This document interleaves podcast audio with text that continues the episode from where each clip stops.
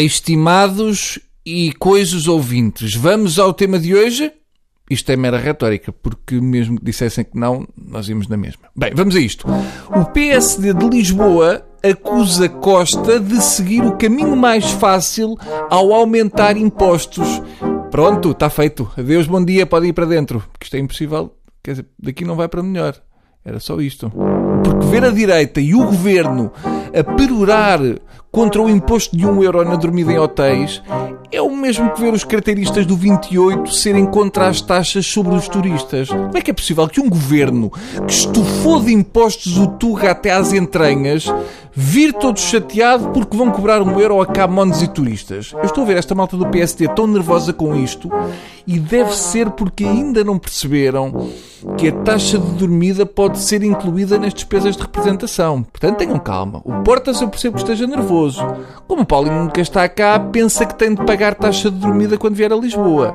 E já deve estar a pensar em dar vistos gold a quem pagar 500 dormidas. Em relação a este imposto, eu tenho a opinião que nem que fosse só para contrariar o Pires, a taxa já valia a pena. Mas se calhar o Pires de Lima, criativo como é, queria mesmo esta taxa e usou com o Costa a psicologia invertida que se usa com as crianças. Isto é meu palpite, porque não acredito que naquele governo haja alguém que não ame impostos mais do que a própria mãe. Mas, mesmo não sendo só para chatear o Pires, eu sou a favor desta taxa. Na minha opinião, eles deviam pagar 5 euros por dia, mas era só por usarem os tuk-tuk.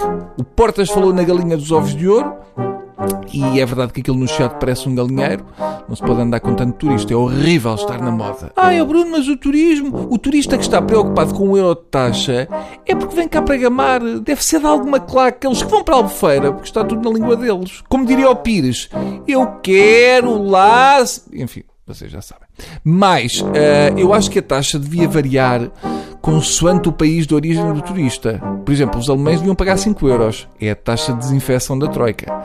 E, por exemplo, ao preço que nos cobram a eletricidade, o mínimo é os chineses terem de pagar pela luz de Lisboa. São 3 euros por dia. Chupa! Eu adoro isto de taxa para o Camon. A taxa para o Camon é muito boa, porque se tivessem posto uma taxa de dormida no Zezé Camarinha, não estávamos onde estamos. Eram os alemães que nos deviam. Além do mais, é uma taxa que se paga quando vamos visitar outras capitais europeias. Ou seja, estamos a ser gamados. Por exemplo, em Bruxelas é 4,5€ por noite e eles só têm o Museu da BD e o Miúdo a Mejar para ver.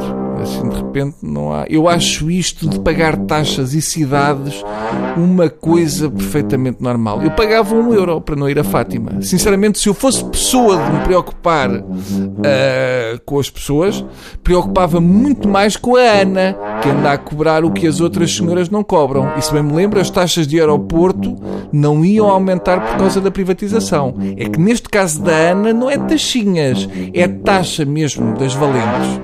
Ora, uh, ficamos com despedidas à Pires. Até amanhã e. Desculpem qualquer coisinha que eu também já vos desculpei muitas.